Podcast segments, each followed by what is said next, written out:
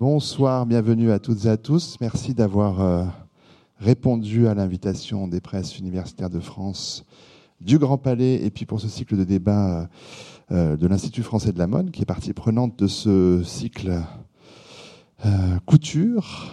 Et c'est ce, soir le dernier débat de ce cycle, mais aussi le dernier débat de cette saison 7 des lundis du Grand Palais. Le titre du débat, ben, vous le connaissez, le costume de l'accessoire au premier rôle, point d'interrogation, puisque les, les, titres des débats ici sont toujours des questions, qui sont évidemment des questions très larges, euh, qui amènent à d'autres questionnements et qui permettent aux intervenants de s'en saisir euh, par là où ils le souhaitent. Euh, beaucoup de, de, questions à poser à partir de ce, de ce titre. Les grands axes de la discussion ont été posée par les, organisateurs qui nous proposent de nous demander quel est le rôle, la fonction du costume dans l'élaboration d'un spectacle. Là, je cite euh, ce qui était dans l'invitation accompagner le comédien, guider le spectateur, révéler le personnage. Euh, comment les costumiers, les scénographes et les metteurs en scène collaborent-ils dans le travail de conception du costume. Euh, autre question qui était posée, théâtre, cinéma, opéra, ballet, musical, depuis quand la haute couture s'invite-t-elle dans le spectacle? Euh, Comment l'imagination des créateurs euh, s'ajuste-t-elle au, langage codifié du costume de scène? Et puis encore une autre question, couturier, costumier, comment les créateurs ont-ils libéré le costume de scène? À de quoi nous occuper? Je ne sais pas si on abordera tous ces axes. Euh, sans doute d'autres, euh, puisque pendant une petite heure environ, je vais interroger les, intervenants à cette, euh, sur cette estrade. Et puis la dernière partie de notre rencontre, entre 19h30 et 19h55, soyons précis, est dévolue aux questions que vous voudrez bien poser directement aux intervenants. Je dis 55 parce qu'il faut que cette salle soit vide à 20h pour que les agents du Grand Palais terminent leur journée. Euh, alors je veux bien sûr effectivement poser des questions aux intervenants, mais je leur demande euh, tout de suite de se sentir aussi très libres de pouvoir intervenir, réagir et prendre la parole quand ils le souhaitent, s'ils en ont euh, l'envie. Et puis le moment des questions du public permet de pointer tout ce qu'on n'a pas abordé, enfin un certain nombre de, pistes non abordées. Je vais tout d'abord remercier les, les, quatre intervenants. Alors je dis trois parce que nous avons un, guest magnifique de dernière minute que je vais saluer euh, à part, si je puis dire. Euh, D'abord, alors Marion Laporte, qui n'est toujours ni mon épouse, ni ma cousine, ni ma sœur, nous avons le même nom de famille, mais elle revient en deuxième semaine, puisqu'elle était là euh, euh l'année dernière déjà. Elle est notamment co-auteure avec Dominique Vaquet du Que sais-je sur la mode, euh, paru aux presses universitaires de France. À mes côtés, Delphine Pinaza, qui est directrice du Centre national du costume de scène. À ses côtés, Gilles Tachier, qui est scénographe et également chargé d'enseignement à l'Institut français de la mode. Et puis le, le, le special guest. Euh, alors, deux dernières minutes et on le remercie, c'est Marc Caro qui est réalisateur, mais aussi euh, comédien. Et euh, je le remercie d'autant plus que pas quelqu'un qui aime forcément beaucoup parler, ni en public, ni dans les médias. Et donc, euh, voilà, sa, présence est également euh, précieuse. Je vais peut-être quand même très logiquement commencer avec vous, Delphine Pinaza, pour en savoir davantage euh, sur le Centre national du costume de scène, mais préciser auparavant que vous êtes historienne de l'art, euh, spécialiste donc du costume de scène, que vous avez suivi une formation universitaire à, la Sorbonne, mais aussi au Victoria and Albert Museum à Londres, le VNA pour les intimes, euh, et puis une formation dans les milieux de la mode et du, théâtre, au musée de la mode et du textile, puis à l'Opéra national de Paris, Opéra national de Paris où vous avez été responsable du fonds muséographique des costumes de 93 à 2000, puis chef euh, du service patrimoine costume. Oh, oh, je vais vite, hein. euh, commissaire de nombreuses expositions en France et à l'étranger, euh, mettant justement en, en valeur ces, ces, costumes et l'atelier des costumes du, Palais Garnier. Puis donc 2006, vous devenez directrice déléguée du Centre national du costume de scène, on va dire CNCS, ça va aller plus vite, qui est basé à Moulins, et puis directrice ce que vous êtes toujours depuis euh, août 2011. Euh, en écho avec l'actualité du, Grand Palais aussi, euh, on peut rappeler que vous avez notamment assuré le commissariat au CNCS de l'exposition Jean-Paul Gaultier, Régine Chopineau, le défilé. J'ai lu que votre intérêt pour la mode remontait à 1988, un stage au musée de la mode et du costume à Paris. Qu'est-ce qui s'est passé là pour vous? Vous vous êtes dit qu'il y avait un, un objet de recherche digne d'intérêt? Les micros sont tous ouverts, il suffit de parler. Ouais. Euh, oui, alors je pense que le, costume est ce qui touche au plus près du corps, donc euh, peut-être ce qui touche au plus près de, soi-même, et, forcément, euh, que ce soit dans la mode ou dans le costume de scène, c'est un reflet de soi et de l'autre que l'on perçoit. Donc nous, on le constate tous les jours avec les visiteurs du Centre national du costume de scène, dans cette ville qui reste une ville de taille moyenne, pour pas dire petite, on arrive quand même à avoir un, un volume de visiteurs assez important euh, voilà, on, se demande pourquoi est-ce qu'ils viennent, qu'est-ce qui les fait venir, qu'est-ce qui pourrait le faire revenir. Et c'est vrai qu'à travers le costume, je pense que c'est une identité, une image euh, voilà, de, l'être humain, de la femme, de l'homme, et qui est perçue et que ça touche tout le monde parce qu'on on est quasiment tous habillés et c'est une, euh, généralement une volonté de s'habiller, un désir peut-être ou, ou, non, mais c'était de toute manière un choix aussi. Mais je vous parlais de vous, vous me parlez tout de suite du CNC, ce qui est normal, mais en 88, quand vous vous dites euh, voilà un sujet intéressant, c'est peut-être pas forcément le moment où, euh, le costume de scène est, absolument valorisé et reconnu comme un objet de recherche. Non, c'est vrai que moi j'ai fait un stage aux arts décoratifs, qui est plutôt le musée de, de la mode et du textile, euh, certainement avec quelques pièces dans ses collections historiques autour du spectacle, et c'est une occasion très heureuse qui m'a permis d'aller rentrer à l'Opéra de Paris suite à différents euh, passages aussi au Victorian Albert Museum, également au département de la mode. Euh, et euh, j'ai entendu parler d'un fonds de costumes anciens gardés euh, dans des entrepôts assez lointains de l'Opéra de Paris, de spectacles qui n'étaient plus du tout utilisés pour la scène et que donc euh, voilà l'opéra, la direction avait gardé ces costumes avec cette idée qu'on pouvait toujours s'en resservir. Et moi je pense que ça a été aussi l'idée d'ouvrir des malles, de trier et bien sûr de découvrir des trésors. Alors, le, CNCS, pour le, rappeler, a été créé en, 1995 par le ministère de la Culture. Il réunit en fait différentes collections, celles de la Bibliothèque nationale, de la Comédie française et de l'Opéra de Paris. C'est un projet sur lequel vous avez été, euh, euh, auquel vous avez été associé dès, l'origine. Euh, quelles difficultés particulières y a-t-il eu à créer ce centre? Il y en a eu de, nombreuses. la décision a été prise en 95 puisque euh, la décision a été prise suite au classement du bâtiment, une ancienne caserne militaire, le quartier de cavalerie, euh, bâtiment du XVIIIe siècle qui a été occupé par euh, différents régiments de cavalerie. C'est la ville aussi qui a vu Chanel habiter quelques années dans cette ville. magnifique bâtiment qui était voué à être démoli, finalement classé monument historique, donc qui est revenu sous la tutelle du ministère de la Culture et qui a cherché un projet culturel pour l'associer. 95 euh, à l'Opéra de Paris qui était fermé pour des travaux de, remise en normes de la salle. Euh, nous avions pu organiser une très grande exposition dans les espaces publics du Palais Garnier, exposition qui avait eu un grand succès. La Comédie Française avait également organisé une exposition, et je pense que tout ça a initié, a incité le ministère de la Culture à se dire que ce patrimoine, qui est un patrimoine nouveau, parce qu'il n'était pas conservé jusqu'alors, si ce n'est quelques costumes euh, dans les collections de la Bibliothèque nationale de France, qui est un lieu déjà de conservation, alors que l'opéra et la Comédie Française, ce sont des lieux de théâtre qui produisent. BNF est un lieu de conservation plutôt dédié, on va dire, au papier de manière générale, au programme, aux archives, aux photographies, mais qui avait aussi accumulé dans ses collections des fonds de costumes. Voilà, donc l'État a pris conscience de ce patrimoine pour tout un tas de raisons euh, également. Euh, que je peux juste euh, vraiment très simplement raconter ici. Le spectacle, pendant des années, a utilisé le costume sur scène comme un outil de travail et uniquement comme un outil de travail ce qui veut dire que ces costumes étaient généralement portés jusqu'à une usure extrême. Et c'est après, euh, peut-être la Seconde Guerre mondiale, à partir des années 60, où là, les scénographes sont montrés sur scène et ont euh, apporter un nouveau regard, et ce qui fait qu'on a commencé à jouer de nouvelles mises en scène euh, de plus en plus fréquemment. Et donc voilà, les costumes n'étaient plus usés, donc étaient gardés, et qu'est-ce qu'on en faisait, etc., etc. Avec toute cette histoire aussi de, d'ateliers privés qui fabriquaient ces costumes, qui très souvent aussi euh, les louaient en deuxième main et donc avait des stocks importants, ces ateliers qui ont commencé à disparaître. Et voilà, l'État a pris conscience de ce patrimoine en disant que à la fois ces costumes et ces savoir-faire devaient être conservés. Alors je reviendrai bien, sûr vers vous tout au long de ce débat, mais peut-être je vais présenter maintenant euh, Gilles Taché, diplômé de l'École nationale supérieure des arts décoratifs de Paris, justement.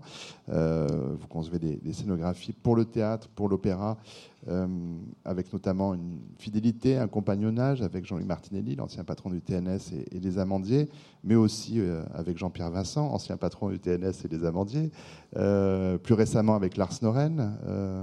et voilà, en tant que spectateur de très nombreux spectacles dont vous avez assuré la scénographie, je tiens à vous dire toute mon admiration ici. Fin de la parenthèse. Vous intervenez également donc, dans le domaine de l'exposition et des musées.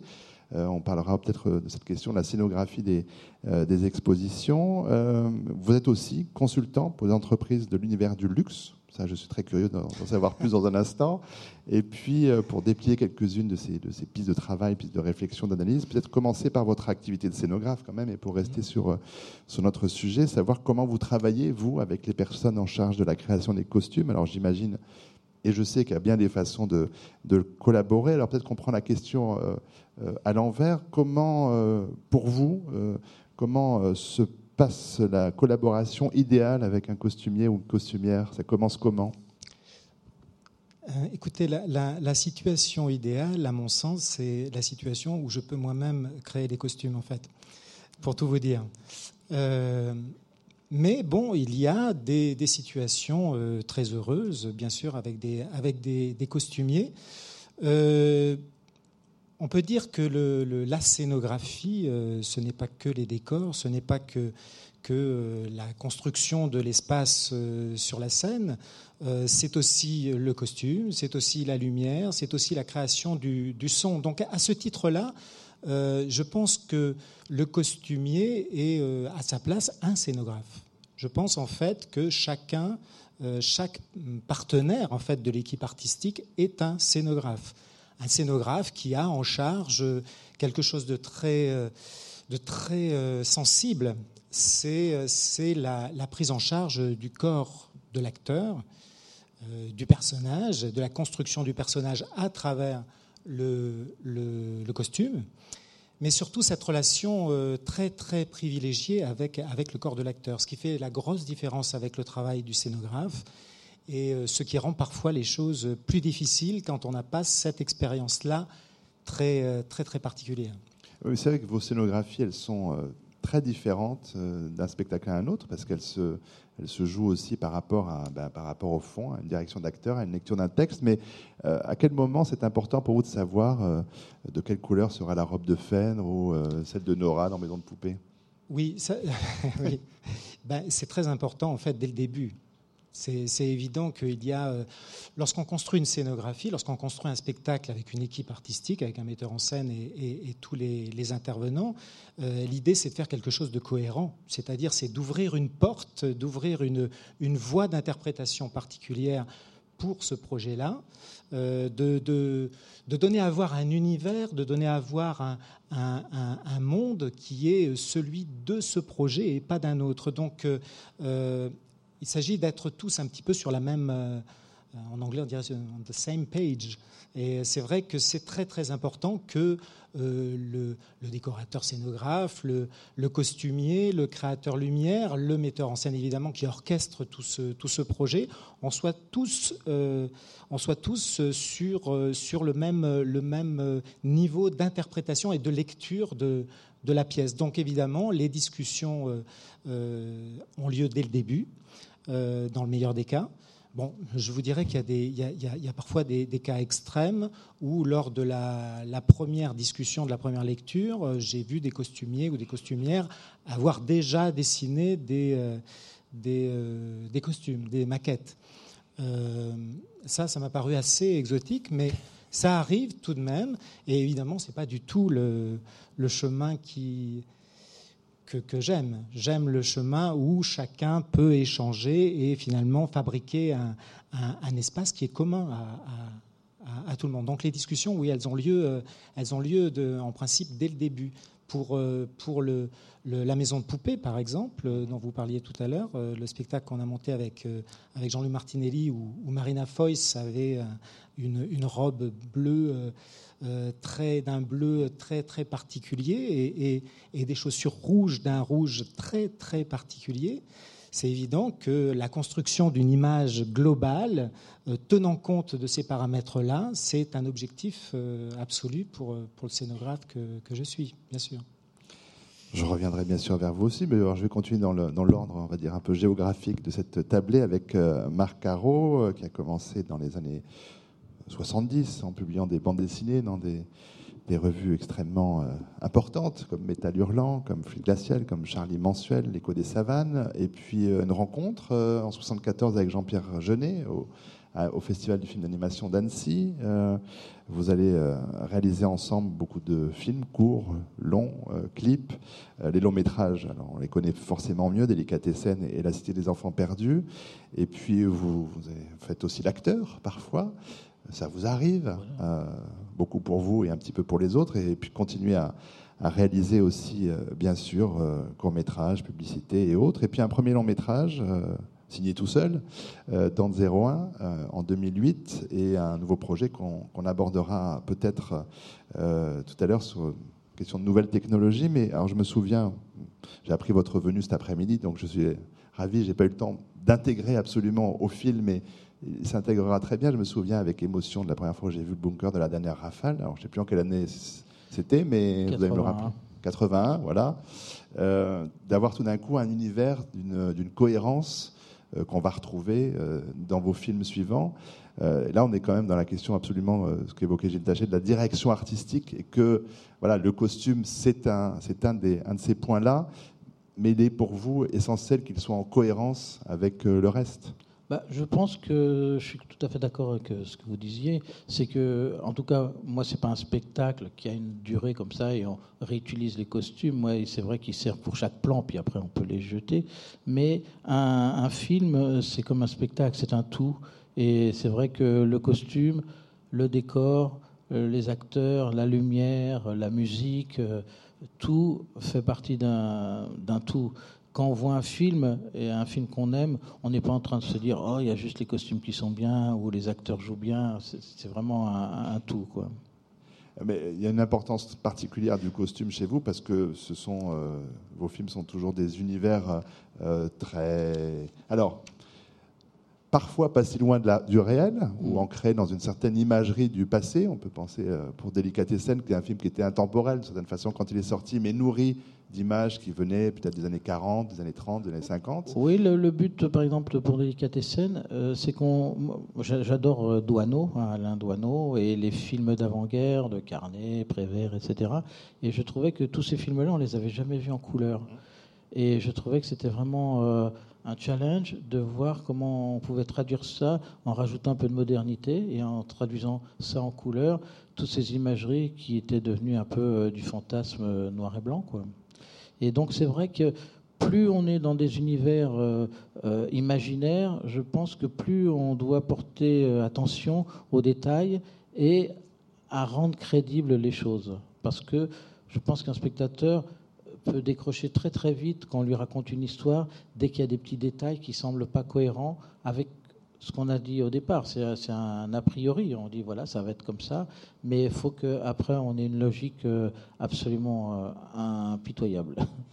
Alors, à l'autre bout du spectre, si je puis dire temporel, euh, Dante 01 nous amène très loin dans le temps et dans l'espace. Et donc là aussi, il faut alors inventer de A à Z euh, quelque chose qui soit dans cette même cohérence et ça passe bien évidemment aussi par, le, par les costumes. Tout à fait. Alors là, c'était peut-être un petit peu plus facile puisqu'il y avait une genre d'unité de costumes puisque c'était des prisonniers. Donc euh, ils avaient un genre d'uniforme qui faisait qu'on pouvait les, repérer très facilement. Voilà. Mais il y a toujours cette, euh, effectivement cette recherche de cohérence quand on crée un univers. Euh, et, c'est pour ça que euh, j'ai eu vraiment un grand, grand plaisir à travailler avec Jean-Paul, parce qu'on a pu établir une, complicité, d'essayer de trouver quelque chose qui, euh, même si c'était dans une imagination un peu débridée à certains moments, avait une cohésion interne. Quoi. Et avec quel type d'indication de votre part quand vous travaillez avec des, les costumiers, costumières ou créateurs en, l'occurrence? Alors, moi, il y, y, a le fait qu'au départ, je suis dessinateur. Donc, euh, je fais des genres de petits dessins. c'est un peu comme, euh, comme vous. C'est vrai que j'ai souvent un peu l'instinct de faire un petit crowbar pour euh, dire à peu près ce que je veux. Alors après, forcément, il y a aussi le fait que moi, ce qui me fascine, c'est de temps en temps donner des indications comme ça et d'être surpris parce que va vous proposer le créateur avec qui vous travaillez. Des fois, il vous propose des choses qui sont mille fois plus belle que ce que vous aviez pu imaginer. Et c'est ça qui fait vraiment la magie d'une complicité euh, quand on travaille. je vais revenir vers vous, mais présenter une fois encore Marion Laporte. Donc, euh, vous étiez là l'année dernière, mais peut-être pas tous les spectateurs, on n'a pas, vérifié. Euh, ce qui n'a pas changé depuis la semaine dernière, c'est que vous avez toujours suivi des études de sciences politiques. Vous avez ensuite été journaliste spécialisé dans la mode et puis chargé de mission mode et design à la mission art et culture du ministère de l'Éducation nationale. Euh, ce qui n'a pas changé, c'est qu'on est toujours à la quatrième édition du COSEL sur la mode, co-signé avec euh, Dominique euh, Vaquet. Est-ce qu'il y avait une place pour le costume de scène dans ce que sais-je, que je n'ai pas relu pardon, en entier pour l'occasion? Oui, évidemment, puisque le, le, que sais-je, quand on l'a écrit avec Dominique Vaquet, c'était en 2000, on avait eu le souhait de pouvoir travailler sur un, ouvrage de 125 pages qui puisse euh, révéler la diversité des sujets de la mode. Et donc, révéler la diversité des sujets de la mode, euh, ça passait par euh, déjà essayer de repérer chaque endroit où la mode se nichait. et évidemment, la question du costume de scène est, est, primordiale. Et donc, on a en effet un, petit chapitre dans la mode racontée. On a un petit chapitre sur, sur cette question-là, en effet. Est-ce que vous avez eu l'occasion d'aller au CNCS déjà ou pas encore? Ah, non. non. Bon, ben, mais bientôt, bientôt cet été. Vous pouvez rester. Bon, où, je crois qu'il y a une euh, exposition prêche-locage qui se prépare. Hein, et, euh, là, vous irez. Ouais, vraiment. bon, d'accord, il faut des occasions bien, bien précises. Euh, parce que, voilà, le costume de scène, il y a une vraie histoire à raconter. c'est un véritable sujet d'étude qui raconte beaucoup de choses sur l'évolution, je crois, des, et des arts de la scène et de nos sociétés. Ne me démentirez pas là-dessus, Marion Oui, c'est clair. Euh, c'est toujours, enfin, c'est ce que je raconte euh, à, chaque fois, mais je pense qu'en effet, la, mode, euh, et déjà dès mes études de, sciences politiques, j'avais le, pressentiment que la mode voulait nous raconter autre chose que ce qu'elle voulait bien nous laisser paraître. et du coup, forcément, je, trouve que c'est un sujet qui prend aussi tout son sens quand on aborde la question du costume de scène, puisqu'on est là, euh, c'est d'ailleurs euh, le titre hein, de, votre conférence, le costume est un acteur à part entière. Quand euh, Marc Caro travaille avec Jean-Paul Gaultier sur La Cité des Enfants Perdus, on est dans un costume qui, à part entière, construit complètement le récit, construit l'univers et devient aussi très très présent. Et, d'ailleurs, enfin moi, c'est toujours quelque chose qui m'intéresse. Euh, et, Marc Caron en parlait là récemment. C'est finalement il y a différents métiers dans le costume. Il y a le costumier et il y a le créateur de mode, le couturier. Et je pense qu'on ne travaille pas du tout de la même manière avec l'un et l'autre. Et du coup, comment on peut euh, distinguer euh, pourquoi on fait appel à un couturier et à un créateur quand on fait un film Pourquoi on fait appel à un costumier euh, Je pense que c'est des logiques très différentes et je pense que la relation au costume n'est pas du tout la même. Euh, voilà, c'est une question que, je me pose puisque Marc Caro, je crois que vous avez travaillé avec les deux, à la fois avec des costumiers et des couturiers créateurs. Oui, c'est vrai qu'il y a plusieurs rapports qu'on peut avoir avec le costume au niveau d'un film. Hein. Je ne vais pas parler euh, pour le théâtre, tout ça, parce que je n'y connais pas grand-chose. Mais au niveau du cinéma, il y a vraiment, effectivement, une première partie, on travaille avec un créateur euh, comme Jean-Paul Gaultier quand on a vraiment envie d'une proposition d'univers et d'une proposition euh, graphique et visuelle. Donc euh, il y a cet échange avec lui. Comme moi je vais dans un, cinéma qui a plutôt cette volonté d'être graphique et visuel, ça tombait bien. Et hum, par contre, c'est vrai qu'il y, y, a plusieurs corps de métier dans un tournage, comme il doit y avoir aussi au théâtre. vous avez la personne qui crée les costumes et après la personne qui gère les costumes au quotidien euh, à se rappeler aussi euh, quel costume il avait dans tel ou tel plan. Euh, il y a l'habilleuse, il y a la costumière, il y a, tout un travail de gestion comme ça et de continuité. Parce qu'un costume aussi au cinéma, je ne sais pas si c'est pareil au théâtre, a une continuité temporelle dans un film. On peut avoir un costume au début tout neuf et puis au fur et à mesure, on va se prendre des coups de revolver ou des coups d'épée ou, de, de laser, ou je ne sais pas et euh, il va être brûlé, il va lui manquer une manche, il va y avoir des trous de balles partout, des choses comme ça. Donc il y a une genre de faut pas remettre un costume qui n'a plus de trous de balles parce qu'il y en avait dans, la, dans, le plan précédent. Il y a des choses comme ça à, penser. Donc il y a différentes euh, euh, comment dire facettes au niveau de la gestion du costume et c'est vrai que elle n'est pas comment s'appelle comment pourrait-on dire c'est pas continu quoi c'est pas pas les mêmes personnes qui font ce, travail c'est vrai que dans le costume de scène, il y a quand même beaucoup de, créateurs qui ont, qui ont travaillé pour la scène. Saint-Laurent, Kenzo, Christian Lacroix beaucoup aujourd'hui, euh, Jean-Paul Gaultier encore récemment à la Comédie Française, hein, Innocence qui est toujours euh, à l'affiche. Qu'est-ce que vous pensez que les, créateurs, on parle des couturiers, viennent chercher dans, ce, monde-là? Je pense que pour beaucoup d'entre eux, c'est un univers aussi qui les intéresse. Euh, ça reste du vêtement près du corps. La finalité n'est pas du tout la même, malgré tout. Euh, même si peut-être la part d'imaginaire, euh, à un moment dans son processus, est peut-être plus ou moins similaire, la mode, il y a quand même une dimension industrie, commerce derrière, qui, théoriquement, l'est moins dans le spectacle. Vous savez, on est presque dans, enfin, presque dans la haute couture, puisqu'on là, on est, on est dans le cas d'un costume unique, euh, sur mesure. Voilà, une image, malgré tout, enfin, surtout aujourd'hui, c'est une image, une marque. il y a un univers qui peut-être ne sera pas vendu, ça restera une image et on vendra autre chose derrière. peu importe, ça c'est mais je pense que d'abord, de tout temps, la haute couture, parce que ça a commencé euh, par la haute couture avant d'arriver à la mode ou au prêt-à-porter, a, travaillé pour le théâtre. Hein, euh, a travaillé déjà euh, pour les grandes actrices de la comédie française. Donc dès que la, haute couture est apparue, le, théâtre, enfin ces, ces, personnes se sont tournées vers, vers la scène. Euh, les premiers spectacles euh, devant, donnés devant euh, la cour de Louis XIV étaient un reflet de toute manière des, spectateurs. Donc les acteurs sur scène devaient être habillés aussi bien que étaient les spectateurs sur scène. Donc il y a, cette dimension très proche de la société. Et, finalement, au cours du, 19e siècle, on est arrivé à des costumes plus contemporains. et à partir de là, on pouvait faire appel à la haute couture. Et je pense que la haute couture s'est intéressée à cet univers. C'était aussi une très bonne image de marque hein, pour eux, parce que sur le programme, vous pouvez voir très souvent, c'était euh, Sarah Bernard habillée par, etc., euh, etc. Donc c'était des univers très proches qui ont toujours euh, eu des liens très étroits. Gilles Taché, alors, votre, la liste des, productions dans lesquelles vous avez travaillé, je ne la connais pas par cœur. Je ne sais pas si vous avez eu l'occasion de travailler avec des créateurs de, de mode au théâtre ou à l'opéra. non, non, ça ne m'est pas arrivé. Mais il y a quelque chose par rapport à, ce que vous dites, ça, m'évoque aussi le chemin inverse, c'est-à-dire le chemin qu'il y a aussi depuis un créateur de costumes de scène mhm. vers la, couture aussi.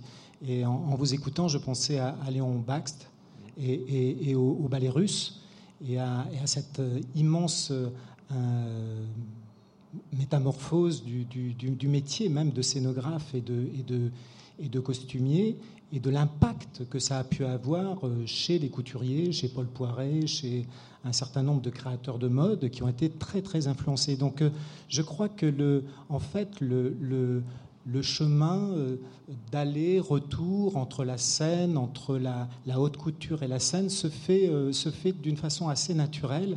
Et qu'est-ce qui peut amener un, créateur de mode euh, au théâtre? Moi, je pense que, et notamment pour, pour Jean-Paul Gaultier, je pense que c'est tout simplement le jeu. C'est-à-dire, c'est jouer. En fait, nous jouons. Les acteurs jouent. Euh, les scénographes jouent aussi, en tout cas ils essayent de jouer, les, créateurs de costumes jouent, euh, toute l'équipe joue à, quelque chose, ensemble.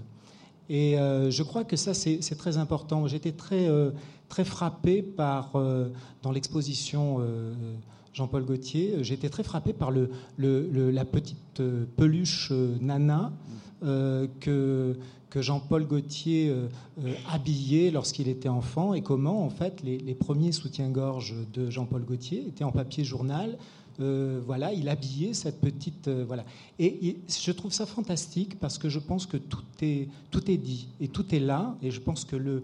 le, je crois quand on fait ce métier de la scène, du théâtre, euh, on le fait parce qu'on aime jouer d'abord et, et, on aime ce processus qui consiste aussi à, travailler dans l'interdépendance. Je crois qu'on vient chercher aussi l'appui du, du, du partenaire du partenaire scénographe, du partenaire éclairagiste, de l'acteur.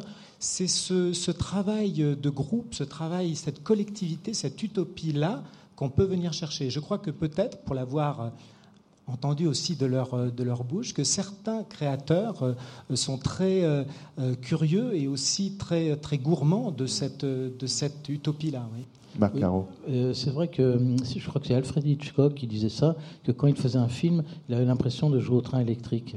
Et il amenait ses, ses copains, alors c'était euh, la personne qui fait la musique ou la personne qui fait les costumes, comme ça, pour jouer ensemble. Et c'est vrai que quand moi j'ai travaillé avec euh, Jean-Paul Gaultier, il y a ce côté comme ça de gamins qui sont en train de, de trouver des idées ensemble et de, cet échange, ce jeu, euh, de cette petite partie de ping-pong, et effectivement, euh, aussi bien avec l'éclairagiste aussi qu'avec euh, le, musicien, qu'avec tous les participants. Quoi. Oui, puis la, transformation des objets sur scène, elle se fait par, par, par le jeu. Lorsqu'on regarde un enfant jouer avec un objet, un gobelet, qui peut devenir tout d'un coup un, château, un palais, quelque chose d'extraordinaire, je crois que cette capacité que nous avons tous, au bout du compte, à être créatifs, souvent dans les, dans les séminaires que j'organise à l'Institut français de la mode, les, les, les, participants me demandent, mais le processus créatif, c'est quoi En fait, être créatif, c'est quoi? Quel est votre secret? Vous prenez des trucs, vous êtes... Euh, bah, c'est vrai que c'est une question, mais en même temps, on n'arrive pas à son atelier ou à son bureau le matin à 9h en se disant, tiens, aujourd'hui, je vais être créatif. Ça, ça ne marche pas. Donc c'est vrai qu'il y a un état euh, de disponibilité, un état d'échange, de, jeu euh, avec les partenaires du projet qui amène à, ce que des choses émergent. Oui, il y, a une, genre, il y a aussi, on se met un peu en danger quand on est en train de, de partager comme ça de la création avec euh, d'autres personnes, euh, on essaye de les épater aussi. Il y a un, côté un petit peu challenge de jeu comme ça. Et c'est vrai que quand vous voyez Jean-Paul en train de vous sculpter avec ses bouts de tissu euh, votre personnage et que ça commence à apparaître, c'est vraiment un, moment magique superbe. Pour revenir à cette, ce métier de costumier, parce que j'aimerais qu'on on parle de cette dimension-là. Euh, Agnès Nègre, qui est créatrice de costumes pour le, pour le cinéma, euh, dans une interview disait La création de costumes, ça n'a rien à voir avec la mode, ce n'est pas du stylisme, c'est un art appliqué au service d'un texte, d'un metteur en scène, d'une esthétique. C'est une chose très, très affirmée, mais peut-être d'abord une réaction à cette. Euh, à ce propos, Delphine Pinaza Oui, c'est un peu radical, parce qu'effectivement, c'est tout ça, mais c'est quand même autre chose aussi. C'est pour ça que je cite cela, pour vous faire réagir à dessin. Mais, mais est-ce que le, CNCS, il a aussi pour vocation de, de valoriser, de mettre en lumière ce métier? Parce qu'il y, a, euh, il y a le diplôme des métiers d'art de costumier réalisateur ou le diplôme de technicien des métiers du spectacle, option technique de l'habillage, il y a des formations. Voilà, c'est un métier. Oui, euh, alors c'est vrai que dans, ce domaine-là, on a vraiment remarqué que ça a beaucoup évolué dans les dernières années. Moi, quand j'étais à l'Opéra de Paris, euh, bon, il y avait la fameuse rue Blanche, qui est depuis longtemps déjà à Lyon, enfin à Villeurbanne, donc l'ANSAT, euh, qui était quasiment la seule formation qui, pouvait exister. Et depuis, tous les lycées professionnels se sont emparés justement de, cette formation, notamment à travers les DMA, peut-être au détriment d'autres formations plus basiques, couture. Pense qu'aujourd'hui, euh, euh, sans être au cœur de la problématique de l'enseignement, c'est vrai qu'entre le stylisme, c'est-à-dire celui qui va être concepteur, hein, quand on parle de costumier couturier, il y, a, enfin, il y a celui qui imagine, qui va donc concevoir euh, dans sa tête et directement sur un papier à travers une maquette le costume, qui n'est pas forcément proche hein, du costume. Ça peut être des architectes aussi, on a vu ça dans certains spectacles, des gens qui peuvent être très très éloignés, mais qui vont être appelés avec l'équipe artistique justement à concevoir un projet peut-être nouveau. Et puis il y a ceux qui réalisent. Alors l'Opéra de Paris, dans le cinéma, il y a des appellations qui sont assez contrôlées. Hein. Le costumier, ça veut dire c'est souvent celui qui réalise, mais on parle aussi du costumier dans celui qui, crée. Euh, donc c'est vrai qu'aujourd'hui, toutes ces formations euh, dans tous ces lycées sont assez nombreuses. Euh, et je ne sais pas quel était le début de la question. Non, c'est savoir si le CNCS justement était là aussi pour valoriser ces métiers, faire mieux connaître les filières qui oui. mènent. Oui, oui, tout à fait. Euh, d'abord, on essaie, enfin, à travers chaque exposition, bien sûr, on, explique euh, comment tout ça se, fabrique, se réalise, avec quels moyens aussi humains. D'un théâtre à l'autre, il y a de grandes, grandes différences entre l'Opéra de Paris et ne serait-ce que l'Opéra comique, ça n'a rien à voir en termes de moyens on a fait une exposition autour du cinéma, donc on a un peu évoqué aussi ce sujet-là qui est aussi bien différent. Dans le cirque, c'est encore autre chose. Et justement, la, variété des expositions au CNCS, c'est de montrer que euh, les différents euh, cas justement du costume alors nous, on, valorise surtout, euh, on fait venir les, DMA dans notre établissement pour faire des workshops et leur donner un accès à notre collection. Parce que peut-être vous voulez être peintre, sculpteur, vous avez euh, beaucoup d'ouvrages à votre disposition, vous voulez être costumier, euh, c'est une formation artistique bon, qu'on peut se faire soi-même évidemment, mais de voir des costumes un peu plus historiques, c'est difficile. Et on veut être autre chose qu'un lieu d'exposition, on, on souhaite aussi être un lieu de formation et ouvert aux professionnels. Gilles Taché, vous avez l'air de, dire que, à part l'ENSAT, il y avait un autre lieu important Oui, il y a, voilà, il y a l'école du, Théâtre national de Strasbourg. Oui. Qui est, mais c'est vrai que c'est les deux, les deux lieux où vraiment on enseigne le, le, costume. Et puis qui ont les ateliers, qui ont les. Oui, enfin, voilà, oui qui ont tout ce qu'il faut. Sinon, voilà, euh, sont, voilà, effectivement, il faut, il faut aussi une infrastructure qui soit adaptée. Euh, mais c'est vrai que je trouve ça fantastique qu'on puisse avoir accès maintenant à à un fond historique du, costume de scène. Je pense que c'est quelque chose de, fantastique pour les, pour les créateurs de toutes sortes, pas seulement pour les, créateurs de théâtre, mais pour tous les artistes en fait. Marion Laporte C'est exactement ce que vous disiez tout à l'heure, euh, Arnaud Laporte. C'est que c'est un, objet de recherche très récent. Et donc forcément, euh, le fait que, euh, je veux dire, il a fallu quand même attendre en France 1986 pour avoir un musée de mode et non plus un musée de costumes il a fallu que les arts décoratifs et Yvonne Deslandres lancent le premier musée de mode en France.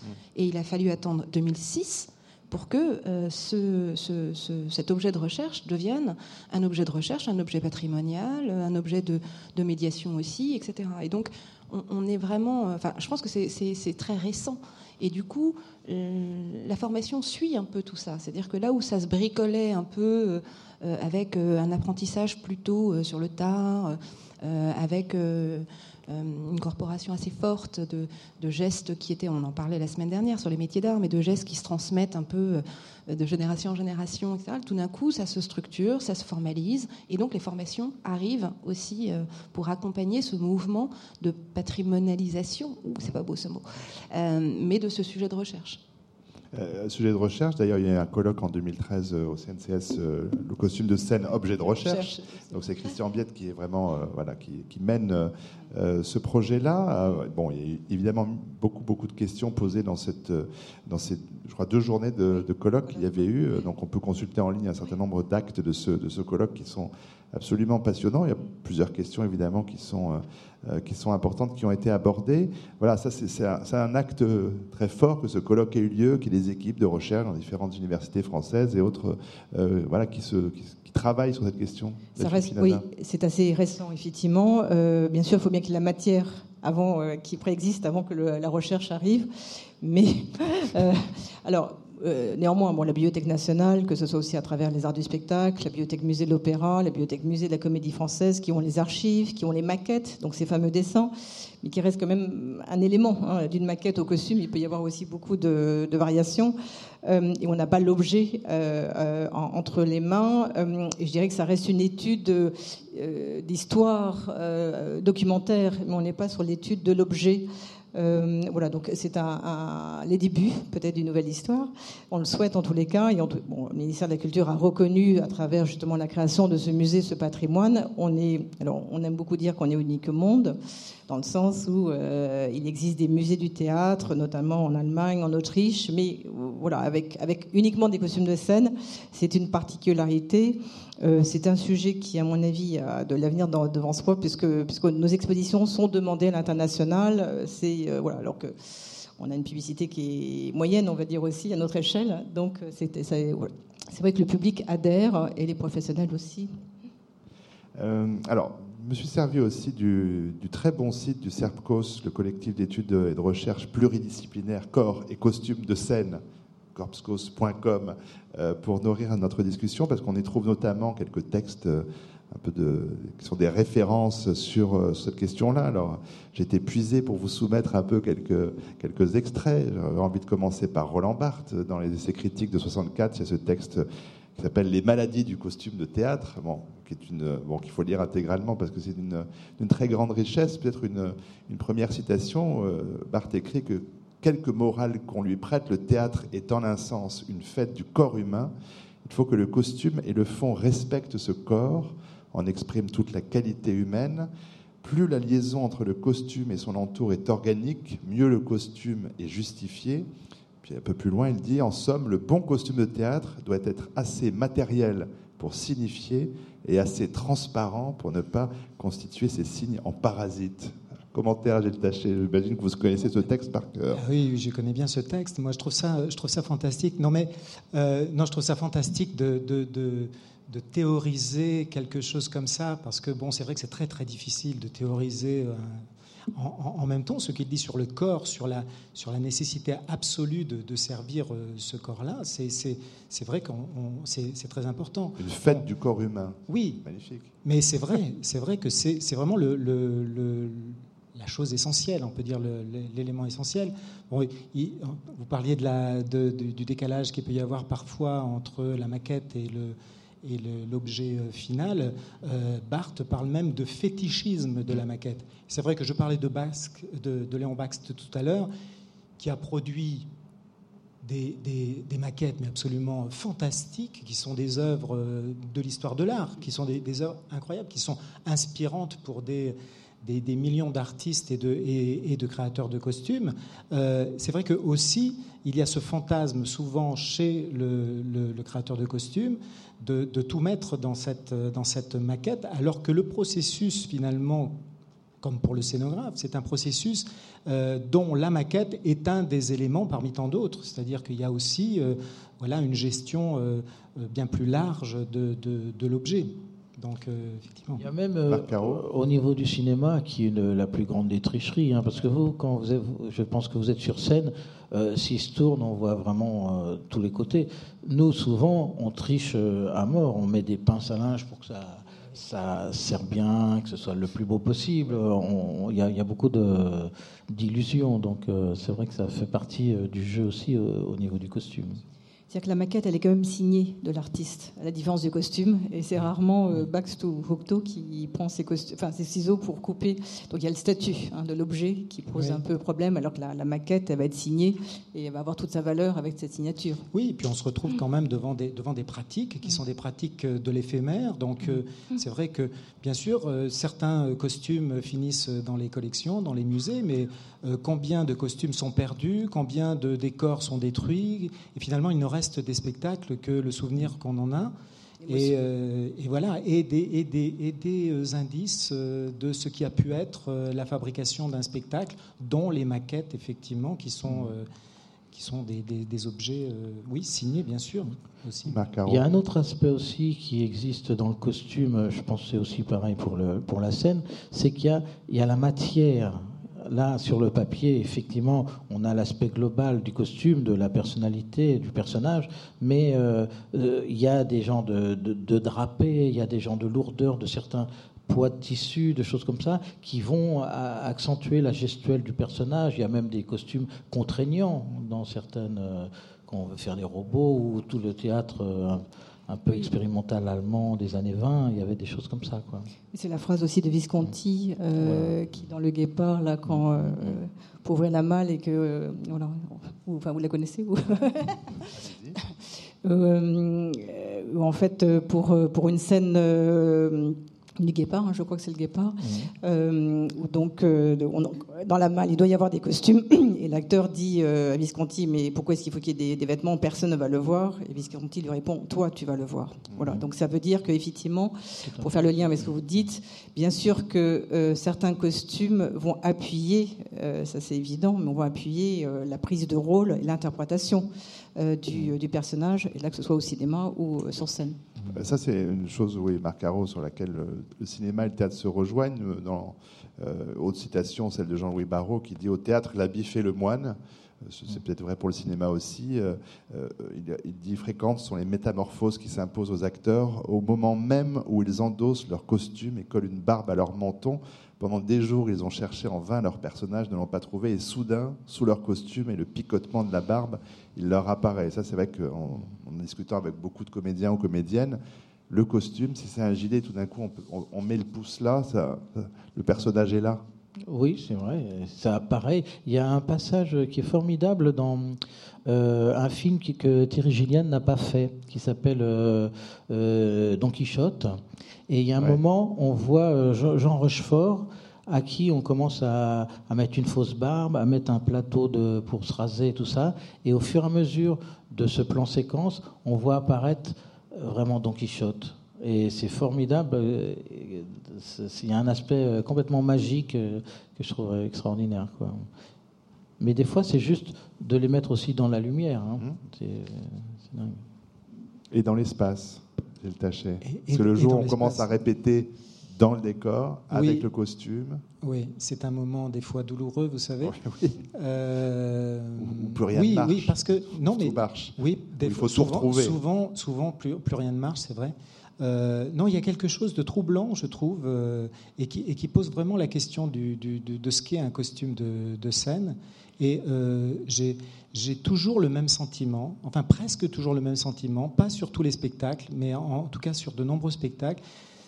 Le travail de répétition est un travail absolument fantastique lorsqu'on le vit sur le bord du plateau. voilà, moi je ne vis que pour ça pour ces moments-là. Je ne sais pas si je suis un très bon spectateur de théâtre, mais je sais pourquoi je fais du théâtre. Ce sont pour ces moments-là parce que voilà, le moment où ça se fabrique, c'est quelque chose de, fantastique. Et il y a euh, dans ce moment de la répétition souvent une très grande fragilité, et cette fragilité, elle, elle, elle, transparaît aussi à travers les costumes de répétition que choisissent souvent les acteurs, et pas n'importe comment, et euh, où il se passe toujours quelque chose de l'ordre du sensible. Et euh, c'est vrai qu'il n'y a pas très longtemps, j'ai travaillé sur une tragédie, euh, où l'actrice principale avait un costume pendant les répétitions qui était extrêmement sobre, extrêmement simple, mais, mais qui collait complètement à sa morphologie, à, son mouvement, puisque évidemment le, costume il travaille aussi dans le, mouvement de l'acteur, et dans une forme de, dénuement qui, qui aidait absolument à, comprendre et à, transmettre aussi quelque chose de, son dénuement moral. Euh, c'était absolument génial. Alors effectivement, après, tout d'un coup, euh, on, est sur le plateau, le décor est, là, il est monté, et puis euh, elle arrive avec son costume. Et moi, je pleure. Dans un premier temps, je pleure.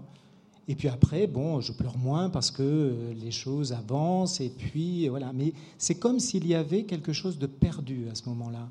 Et c'est pour ça que je crois que euh, la, la, la, pratique aussi du, du, costume, elle évolue énormément et que ce schéma de la maquette, euh, euh, de, ensuite on forme une équipe de, fabrication, il y a des essayages, et puis il y a le temps de la présentation sur le plateau, etc. etc. Euh, je pense que les choses évoluent maintenant beaucoup avec avec de nouvelles pratiques du costume, c'est-à-dire des pratiques qui, qui, sont beaucoup plus liées à, la fabrication sur le plateau pendant la répétition du spectacle et où là, on se laisse surprendre par euh, des, euh, des, éléments qui n'ont pas été préétablis, où on va peut-être aller chercher des costumes qui existent déjà, qui, ont déjà, qui sont déjà usés, qui ont déjà une vie, qui sont un peu comme des ready-made au bout du compte, et sur lesquels on va intervenir, qu'on va aménager pour le corps de l'acteur, et on va faire tout ce voyage-là, tout ce travail-là avec l'acteur. Parce qu'il faut bien comprendre aussi qu'au théâtre, on ne fait pas les costumes sans les acteurs ça peut se finir, ça peut vraiment finir très très mal, vous savez.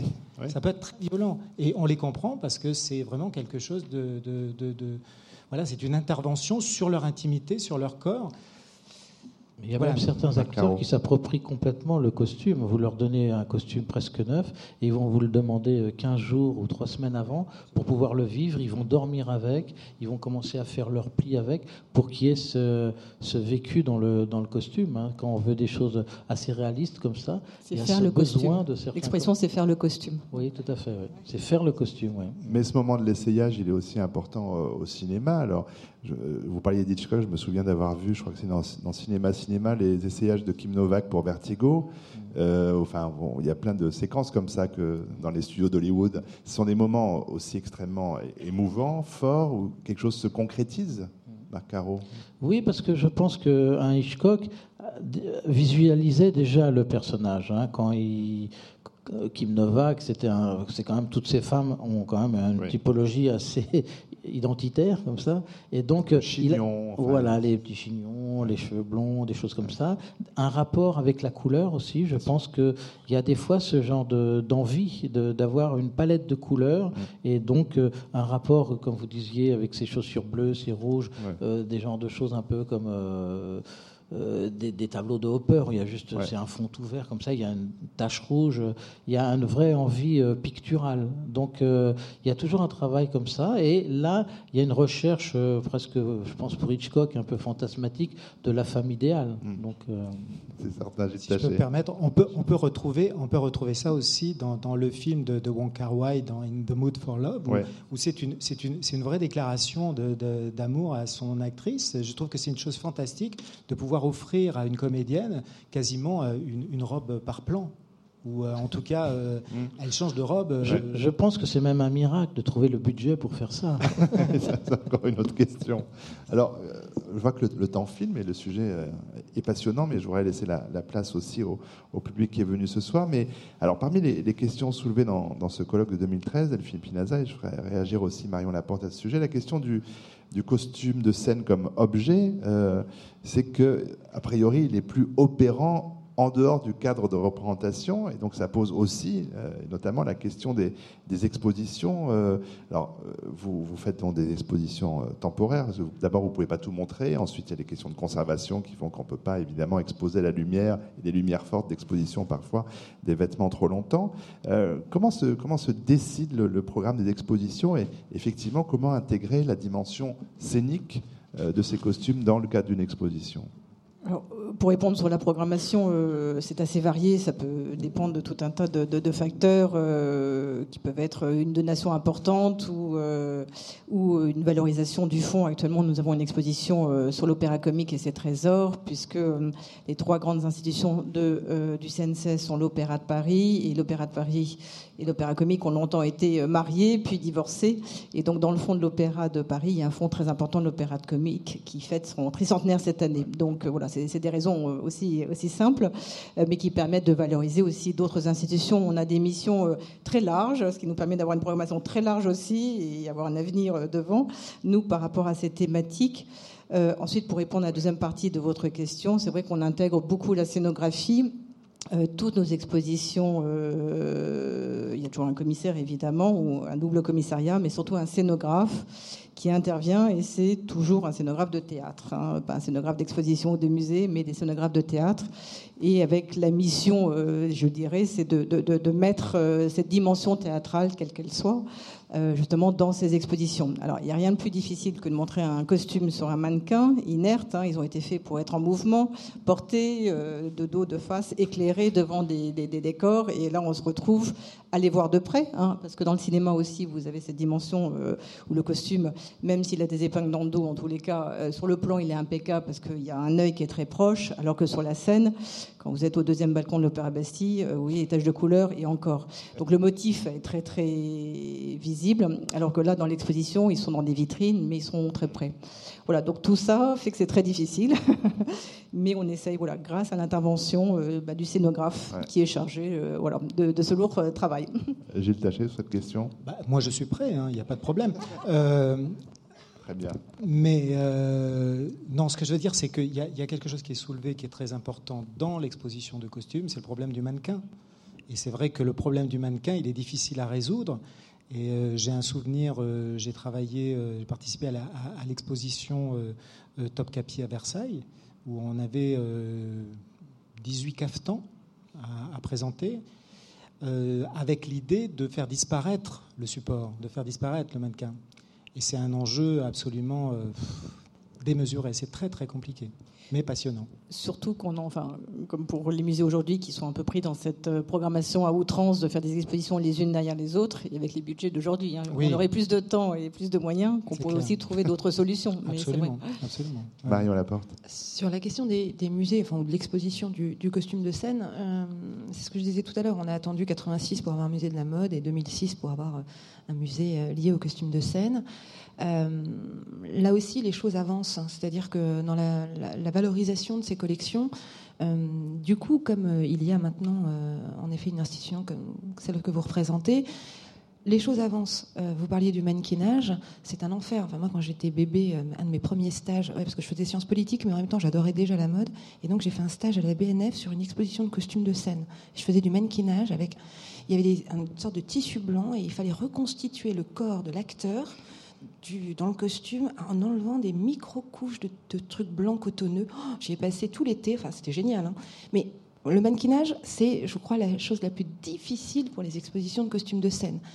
Les costumes de mode, en général, on fait un 34 mannequins, on prend un stockman, on met ça dessus, ça roule à peu près. Même si chez Alaya, c'est un peu plus compliqué, il a fallu faire des choses très spéciales, de corps invisible. Enfin, c'est un mannequinage de dingue, cette exposition à Galera. Mais pour le costume de scène, évidemment, comme on habille des acteurs, euh, il y a des formes et des vraies formes, c'est-à-dire pas des 34 euh, fillettes, ça n'existe pas, ça, enfin, à part sur les défilés. Euh, et du coup, il faut reconstituer complètement les corps. Et en effet, cette difficulté-là est très particulière au costume de scène. Et là, comme du coup, l'intérêt commence à, venir sur ce sujet-là, des solutions commencent à apparaître, des innovations commencent à apparaître pour pouvoir permettre, faciliter le travail des scénographes, des conservateurs, etc. Entre autres, je reviens à cette question du digital et des nouvelles technologies, mais on arrive aujourd'hui à des solutions, paraît-il, expérimentales pour pouvoir permettre euh, d'avoir dans le costume une sorte d'élément gonflable qui permettrait de, voilà, enfin, vous connaissez ça mieux que moi, j'imagine. J'ai une solution à proposer. On pourrait faire des moulages de Depardieu ou de personnes comme ça. Ouais. Mais donc, il y a des solutions qui existent et les innovations, les industriels, les nouvelles technologies rassemblées permettent de développer justement et de faciliter euh, la question de la valorisation de ces collections parce que c'est un champ neuf et que du coup, ça y est, ça commence à se mettre en, route et euh, les secteurs connexes commencent à investir ce champ-là pour pouvoir développer ça mais aussi dans l'exposition, tout dépend de ce qu'on veut montrer. Est-ce qu'on veut montrer le corps ou est-ce qu'on ne veut pas le montrer? Ça participe aussi au processus euh, du scénographe et de la conception de l'exposition. Euh, à propos du, 34, ça me fait penser du coup à. On n'a pas parlé des, costumes de scène, on va dire rock pour aller vite, des costumes de scène de musique, et je pensais à une exposition Kylie Minogue au VNA il y a quelques années. Il y a eu l'exposition au 34 à peine. Euh, quand on voit les shorts de Kylie Minogue en vrai, on se dit mais qui peut rentrer là-dedans. Euh, il n'y a pas beaucoup de tissus, ça c'est certain, mais il y a eu l'exposition Bowie qui vient d'avoir lieu. J'imagine que vous avez été euh, euh, la voir. Cette dimension-là aussi, elle est. Alors là, on est dans une, dans une démesure, dans une, dans une inventivité, une créativité assez folle. Est-ce que vous, vous, avez des costumes de scène de musique, vous, au CNCS Non, mais c'est le thème de l'exposition après Préjocage. Bon, ben voilà. Comment vous envisagez ça alors justement? Parce que là, euh, la dimension de euh, comment ça bouge sur une scène. Oui, là l'idée c'est comme on a pu travailler sur le cirque, on voulait, on souhaite montrer la théâtralisation du chanteur sur scène. Euh, voilà, comment est-ce que le concert est arrivé et comment est-ce que le chanteur ou les musiciens aussi derrière et voir les danseurs bah, se sont emparés de, de, ça. Et un premier exemple en France, c'est certainement Claude François, évidemment. Ah. Jusqu'à Lady Gaga aujourd'hui. En passant par Mylène Farmer aussi qui change Absolument. De Donc il y a plusieurs Français, il y a beaucoup d'étrangers. À Montluçon, il y a un musée, je crois, de, la musique, musique populaire. Est-ce qu'ils ont des costumes? Ils ont quelques costumes et ils organisent surtout une exposition euh, à partir du 21 juin, je crois, sur Paul Naref, dans lequel il y aura quelques costumes. C'est pas mal aussi. Il y en a une où il n'y a qu'un chapeau, mais notre, euh, ça c'est pour les plus anciens qui s'en souviennent de ces affiches. Euh, je vois qu'il est déjà 19h31, donc on va proposer au public de, de lever la main, qu'on leur amène un micro s'ils ont envie de vous poser directement une question, sinon j'en ai d'autres. N'hésitez pas parce que généralement à la fin, tout le monde veut prendre la parole et on est obligé de dire ben non, c'est fini, plus personne ne peut parler. Ah, allez-y madame. Oui, bonjour. Euh, je voulais vous remercier euh, en premier. Je voulais vous, demander euh, dans le costume si vous entendiez bien sûr la coiffure, les chaussures, et est-ce que la costumière a la charge de tous ces objets que j'appellerais des accessoires? alors, au niveau du cinéma, c'est une personne spécifique qui s'occupe de ça. Chaque, même la, la costumière ne s'occupe pas du tout de la coiffure ni du maquillage. Euh, s'occupe. Ah, s'il y a des bijoux, euh, c'est la costumière oui, qui s'en occupe. C'est une accessoiriste vraiment spécialisée pour ça. Mais autrement, euh, tout ce qui est les sacs, les choses comme ça, c'est pas c'est pas forcément la. Le coiffeur euh, a-t-il la charge s'il y a des perruques? Parce que je vois souvent euh, des gens qui ont des coiffures qui sont tout à fait autres.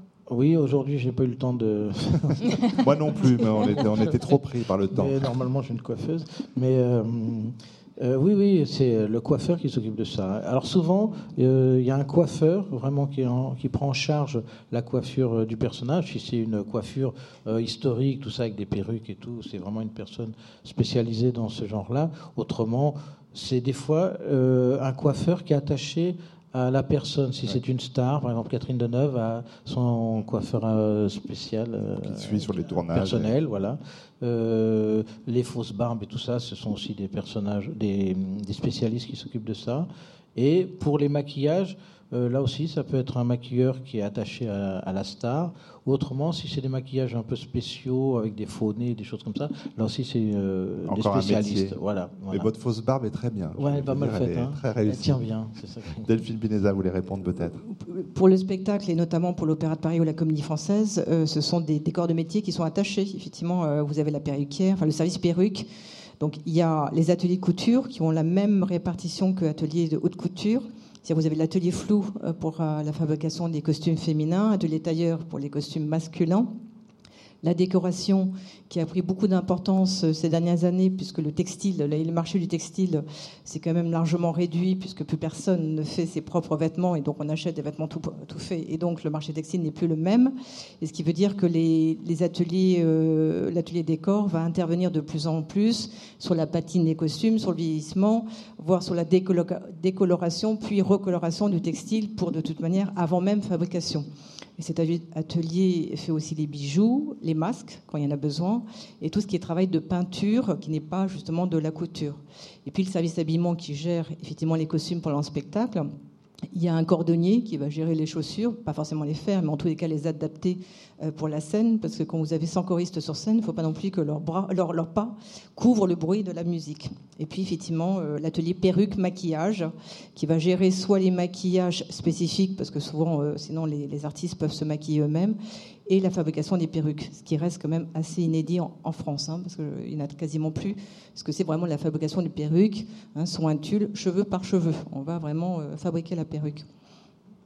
Nombre de métiers magnifiques. Je ne sais pas si quelqu'un a demandé le micro ou là déjà. Non Euh, Alors, le temps que on va essayer de faire passer le micro à Madame qui est à peu près, euh, pas à peu près, à quatrième rangée au centre. Normalement, il y a deux micros, ça va plus vite, mais Mademoiselle doit faire tout le tour à chaque fois. Merci. Merci, bonsoir. Et merci pour, euh, pour tout ce que vous avez dit jusqu'à présent. Alors moi, je voudrais dire quelque chose. Euh, vous parlez des mannequins sur lesquels euh, on met les costumes. Et je dois dire que j'ai eu l'occasion d'aller exceptionnellement à une ouverture boulevard Berthier de la collection de l'opéra et où j'ai vu tous ces costumes sur des cintres simplement et j'ai été épatée. En plus, on a pu non pas les toucher vraiment, mais bien les regarder quand même. On a pu aussi en sous-peser certains. Et j'ai été vraiment très, très, très étonnée du poids de certains costumes.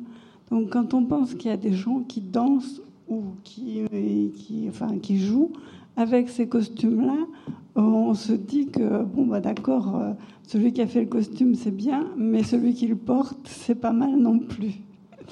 Donc euh, voilà, j'ai pas de questions précisément. Et comme je suis originaire de Montluçon, je voulais dire qu'au MUPOP, effectivement, ils avaient des, vêtements et qui faisaient chaque saison à peu près une exposition sur euh, des musiciens.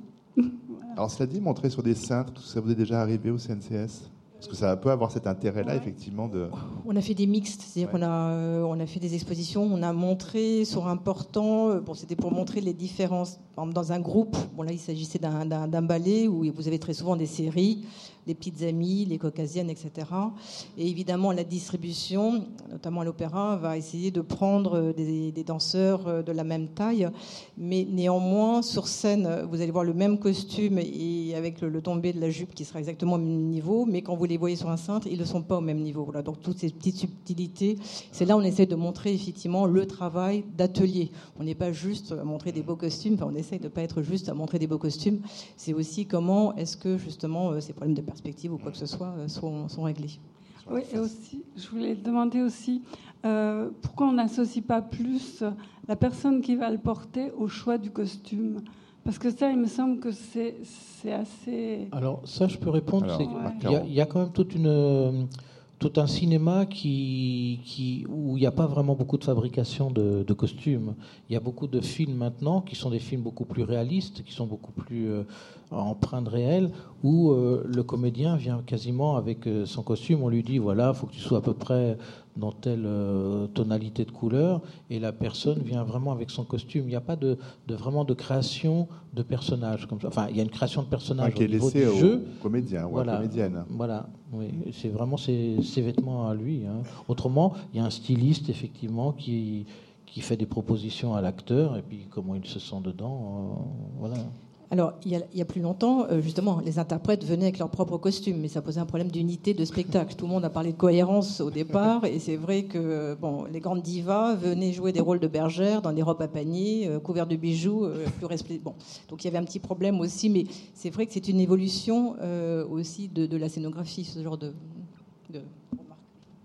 Alors, est-ce que quelqu'un. alors, on va refaire le tour. Hein?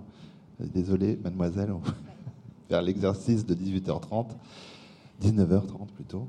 Euh, relevez la main peut-être pour qu'on puisse, voilà, qu'elle puisse vous le donner. Merci. Bonsoir. Euh, moi, j'ai une question euh, effectivement sur le pratique, parce que je fais partie d'un groupe de recherche à Paris-Sorbonne sur le costume. et on travaille sur la théorie du passé du port, hein, développée par Pierre-Yves Ballu. Et, donc voilà, cette question du, pratique dans le costume nous intéresse. Surtout que je suis allée voir euh, le ballet euh, la, Source, et euh, c'était la première fois que ça arrivait.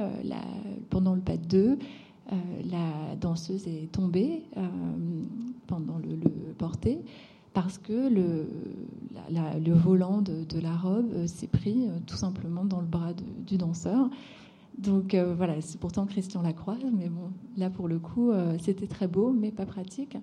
Donc, euh, je voulais savoir un peu voilà, comment le, costume euh, travaille sur euh, vraiment le, porter et la facilité à le mettre et à le porter. Parce que j'ai vu aussi il y avait dans le, papier le musical, hein, où parfois il faut changer de vêtements très rapidement. on travaille aussi sur les feuillages, l'enlever rapidement aussi. Donc voilà, ces questions de, pratique du passe et du port, comment vous. Dans la muséologie, ça risque d'être un peu compliqué, mais bon, non, mais c'est vrai que ce, ballet, on l'avait exposé justement, donc juste après les représentations euh, au Palais Garnier, on avait pris euh, les costumes pour l'exposition. Le propos là, est, comme on connaissait bien l'Opéra de Paris, on a pu faire un reportage et photographique et filmer des étapes de fabrication dans les ateliers.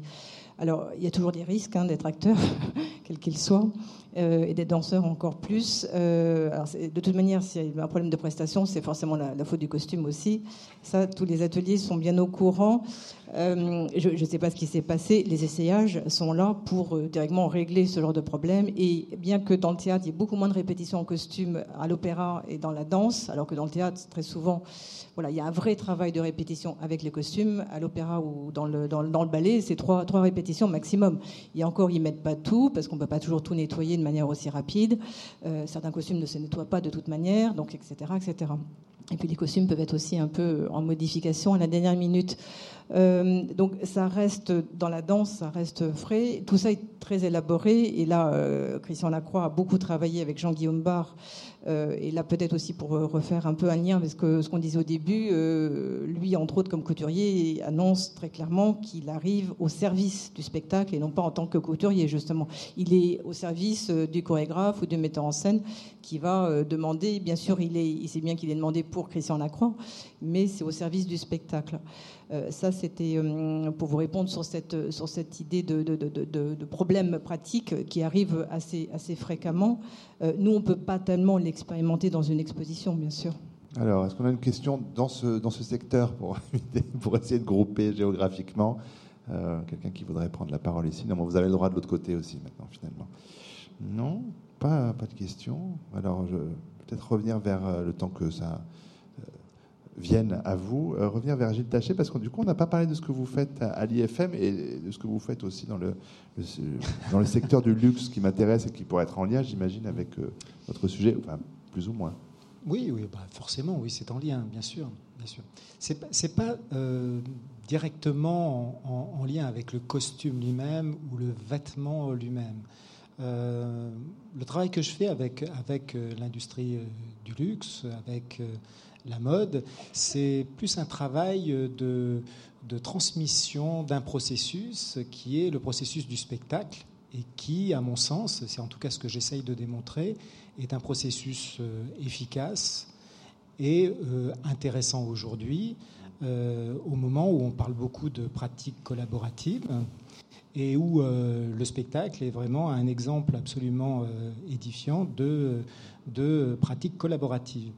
Euh, donc voilà, je transmets ce processus-là parce que finalement, l'objectif de l'industrie du luxe étant de transformer des objets parfois ordinaires en objets extraordinaires, il se trouve que la scène a ce pouvoir-là de le faire. Euh, voilà, j'ai vu des j'ai vu des, fauteuils en plastique de jardin absolument euh, invraisemblables devenir des trônes absolument efficaces euh, pour des pièces de Shakespeare. J'ai vu beaucoup de choses se transformer sur scène. Et, donc ce processus-là, il est, il, est, il est très très important. Le, rapport au récit est très important. Les marques aujourd'hui, euh, et, notamment les marques de luxe, sont très très euh, euh, attentives à, ce qui est de l'ordre du récit, de l'histoire, du scénario, en maîtrisant souvent peu de choses de la réalité de, de la chose, notamment de l'écriture, du matériel littéraire. Et le fait de travailler comme on le fait au théâtre euh, à partir d'un texte écrit. Euh, bon, c'est pas toujours le cas. On peut aussi faire du théâtre sans texte ou, inventer un texte en fabriquant le spectacle. Mais le fait de, maîtriser ce rapport entre un texte préalable et son interprétation et, cette fabrication d'une équivalence euh, matériel, pratique, ergonomique un dispositif au bout du compte. Euh, c'est évidemment quelque chose qui intéresse beaucoup l'espace commercial. Bon, avec des, objectifs euh, qui sont évidemment beaucoup plus modestes et beaucoup moins, disons, voilà, dur, absolument. Mais, euh, mais voilà, c'est essentiellement le, le, travail que je fais et essentiellement euh, la transmission de ce processus du théâtre. Marc Caro bah, pour, pour, suivre un peu ce que tu viens de dire, euh, le cinéma est un grand vecteur de, de costumes. Hein. Les, certains chapeaux, on voit des, des, des, gens dans la rue avec le chapeau d'Indiana Jones, on a vu des blousons de Marlon Brando euh, sur tous les motards de français de Navarre. Enfin, les Blue Jeans a été quand même aussi euh, promu par euh, tout un cinéma. Donc c'est vrai que l'aspect pourtant à certains moments un peu mythologique des, personnages qui sont habillés avec un duffel coat, avec un chapeau, avec des choses comme ça, transpire maintenant et puis vient imprégner le réel. donc le cinéma est vraiment un vecteur pour ça aussi. Ouais, c'est, je trouve que ce qui est Pardon, je voudrais pas accaparer Mais le, je trouve que c'est intéressant cette dimension de la panoplie, en fait. Je trouve que c'est très, très intéressant parce que c'est aussi quelque chose qui, euh, qui montre combien le, le, le, costume a la capacité à, à, modifier finalement la nature de celui qui, qui, qui le porte. Et euh, aussi, comment ça peut être parfois compliqué pour les scénographes et les, et les créateurs de costumes. J'ai rencontré le problème il n'y a pas très longtemps. On a travaillé avec Jean-Louis Martinelli sur l'avare. Euh, qui est en tournée actuellement et qui sera repris au Déjazé au mois d'octobre. Euh, et ce spectacle-là posait le problème de la figure d'Arpagon, qui est vraiment une figure euh, et qui a été mis sur scène souvent avec le même costume noir, avec une une fraise blanche. Et finalement, on est, on est enfin, c'est Indiana Jones, c'est exactement ça. C'est-à-dire, c'est le problème de, de voilà, c'est le, c'est presque le costume qui joue à la place de l'acteur. C'est assez. C'est le risque. Et l'inverse Ouais. est vrai aussi. L'inverse est vrai aussi parce qu'il y a des figures qui naissent de la rue euh, pour le hip-hop ou des choses comme ça qu'on voit devenir des figures euh, cinématographiques. Donc euh, c'est vrai qu'il y a un genre d'échange euh, complet entre l'imaginaire et le réel qui, existe tout le temps. Quoi. Marion Laporte. Sur la, question de, du costume, ou en tout cas du,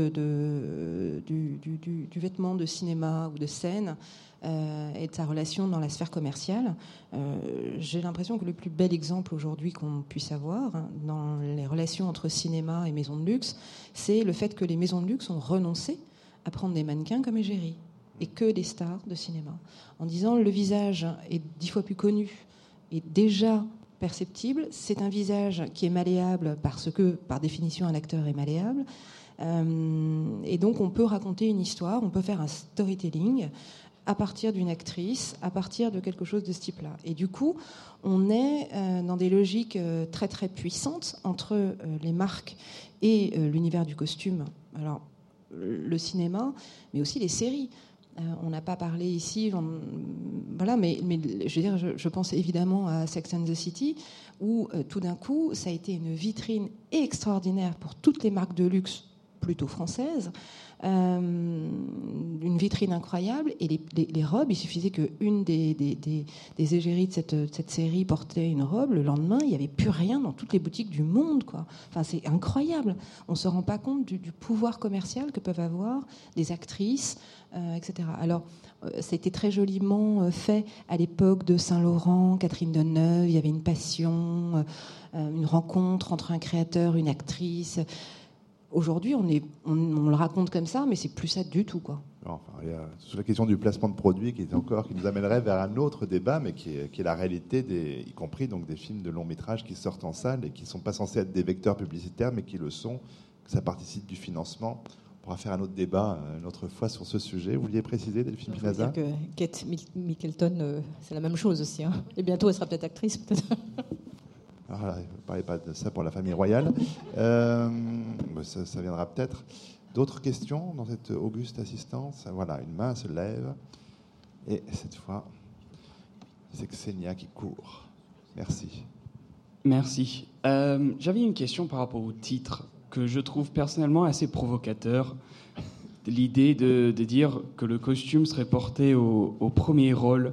N'y a-t-il pas justement aujourd'hui, peut-être plus que jamais, ce problème, euh, cette problématique où le costume, du fait qu'on l'élève à un tel rôle euh, d'importance, peut-être lié à un goût esthétique pour le spectaculaire qu'il y a aujourd'hui dans le théâtre, ne perd-on pas un peu un côté de l'art théâtral d'origine qui est aussi lié à un corps euh, nu et, très concret sur scène Alors c'est vrai que je voulais aborder cette question du nu comme costume de scène, qui est quand même, euh, voilà, qui est très ancien et très actuel. Plus simple pour vous, je sais pas, parce que là, je ne sais pas qu'est-ce que vous allez exposer, Je- mais je tâcherai. Non, je sais pas, je sais pas non, mais sur, sur, euh, sur le fait que. euh, moi, je, je crois que chaque spectacle a sa, vérité. Je, ne crois pas qu'il euh, euh, y ait particulièrement aujourd'hui un goût euh, démesuré ou un investissement démesuré dans, dans le costume de scène. Il y a des pratiques différentes. Ça, c'est clair. Il y a des pratiques qui sont très, très différentes.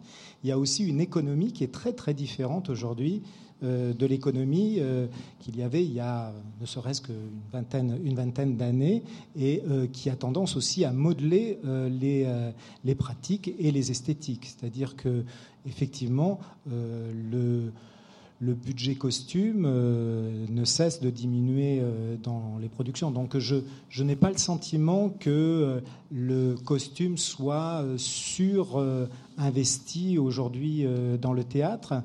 Ce dont vous parlez, euh, en revanche, c'est un, quelque chose qui pose un vrai problème. Et on parlait de Barthes tout à l'heure. Il a, il, a, il a beaucoup parlé de l'hypertrophie, euh, de l'hypertrophie euh, historique ou de l'hypertrophie esthétique du, du, du, costume. Mais ça, c'est ce dont on parlait au tout début, mm. c'est-à-dire c'est la responsabilité des artistes qui travaillent ensemble de créer un ensemble cohérent où il n'y ait pas un, un numéro, un point particulier qui ressorte de, de, de l'ensemble. Et on peut parfois faire appel à des créateurs sans que cela se voit. J'évoquais tout à l'heure euh, Innocence à la Comédie Française.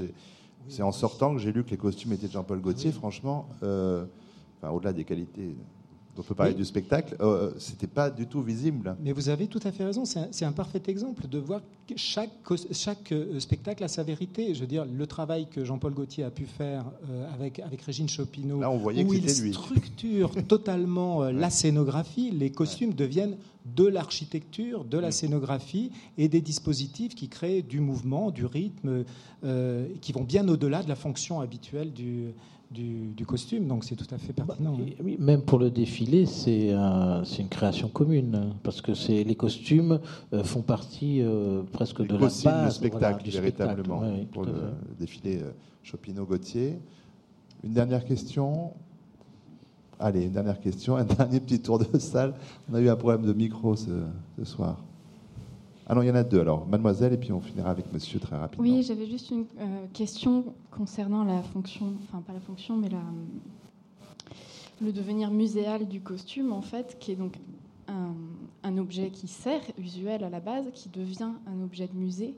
Euh, est-ce qu'on peut encore imaginer le va-et-vient entre les deux fonctions du costume à partir du moment où il a été placé euh, dans une exposition ou quelque chose. Ah, Est-ce qu'on peut venir se servir chez vous pour euh, non, c'est pas Vous avez une production à monter, allez au CNC. Parce que j'ai eu la chance de visiter le, les, comment, les, réserves. les réserves du Théâtre national de Bretagne, où la personne me disait que les costumes pouvaient resservir sans problème, être, venir être piochés par euh, tel metteur en scène, etc., et resservir pour une autre production.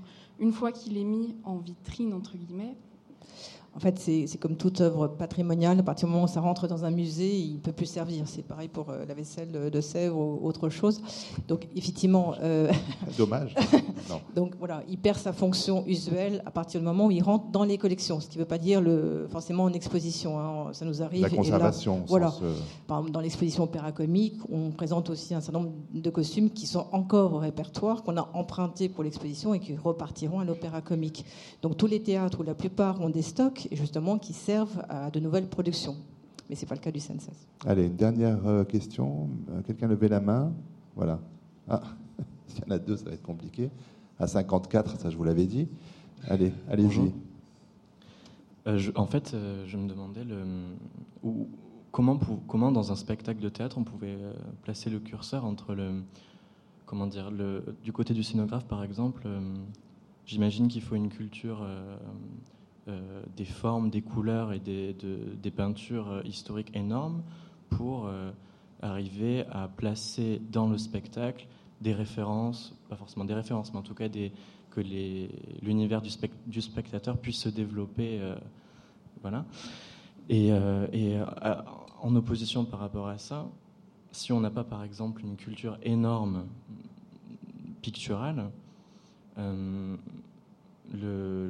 l'instinct du metteur en scène qui, euh, qui peut voir euh, des choses sans forcément y, y, réfléchir énormément, mais juste en les sentant, euh, ou placer en fait, le, sachant que, comme vous l'avez dit, chaque spectacle est indépendant et a sa propre vérité, où est-ce que le, le, le, curseur se place entre les, la culture nécessaire pour développer l'imaginaire euh, du spectateur et euh, le, propre univers du metteur en scène. voilà. C'est-à-dire, effectivement, vous avez raison, il y, a, un équilibre à trouver entre euh, les références, les, objectifs euh, de, construction d'un univers que l'on souhaite transmettre à un public, et euh, ce, qui va se dérouler, ce qui va être inattendu pendant les répétitions et, et, l'intuition qu'il faut avoir pour conserver cet inattendu. c'est vrai que c'est une question qui se pose tout le temps, c'est-à-dire entre effectivement toutes les références qu'on a pu brasser pendant toute la, conception du projet, toutes les références historiques, toutes les lectures, toutes les, visites de, musées, d'expositions qu'on a pu faire, le, travail qu'on fait aussi avec, avec euh, la mémoire qu'on a des, autres spectacles, euh, qui est importante, entre, entre ce, matériel-là et ce qui, ce qui va advenir, c'est-à-dire cette, cette, ces épiphanies finalement qu'on souhaite voir apparaître durant la fabrication du spectacle, eh bien c'est, c'est, c'est vrai qu'il faut, il faut trouver le, bon équilibre. Donc je ne sais pas si je réponds à, votre ah, question. mais... À chaque fois, bah, c'est un prototype. À chaque fois, c'est un prototype. Et la notion de prototype, elle est euh, absolument essentielle. Bon, on reste sur ce mot essentiel, parce que nous avons légèrement débordé. Mais un grand merci aux intervenants et au public venu ce soir. Merci aux équipes du Grand Palais également.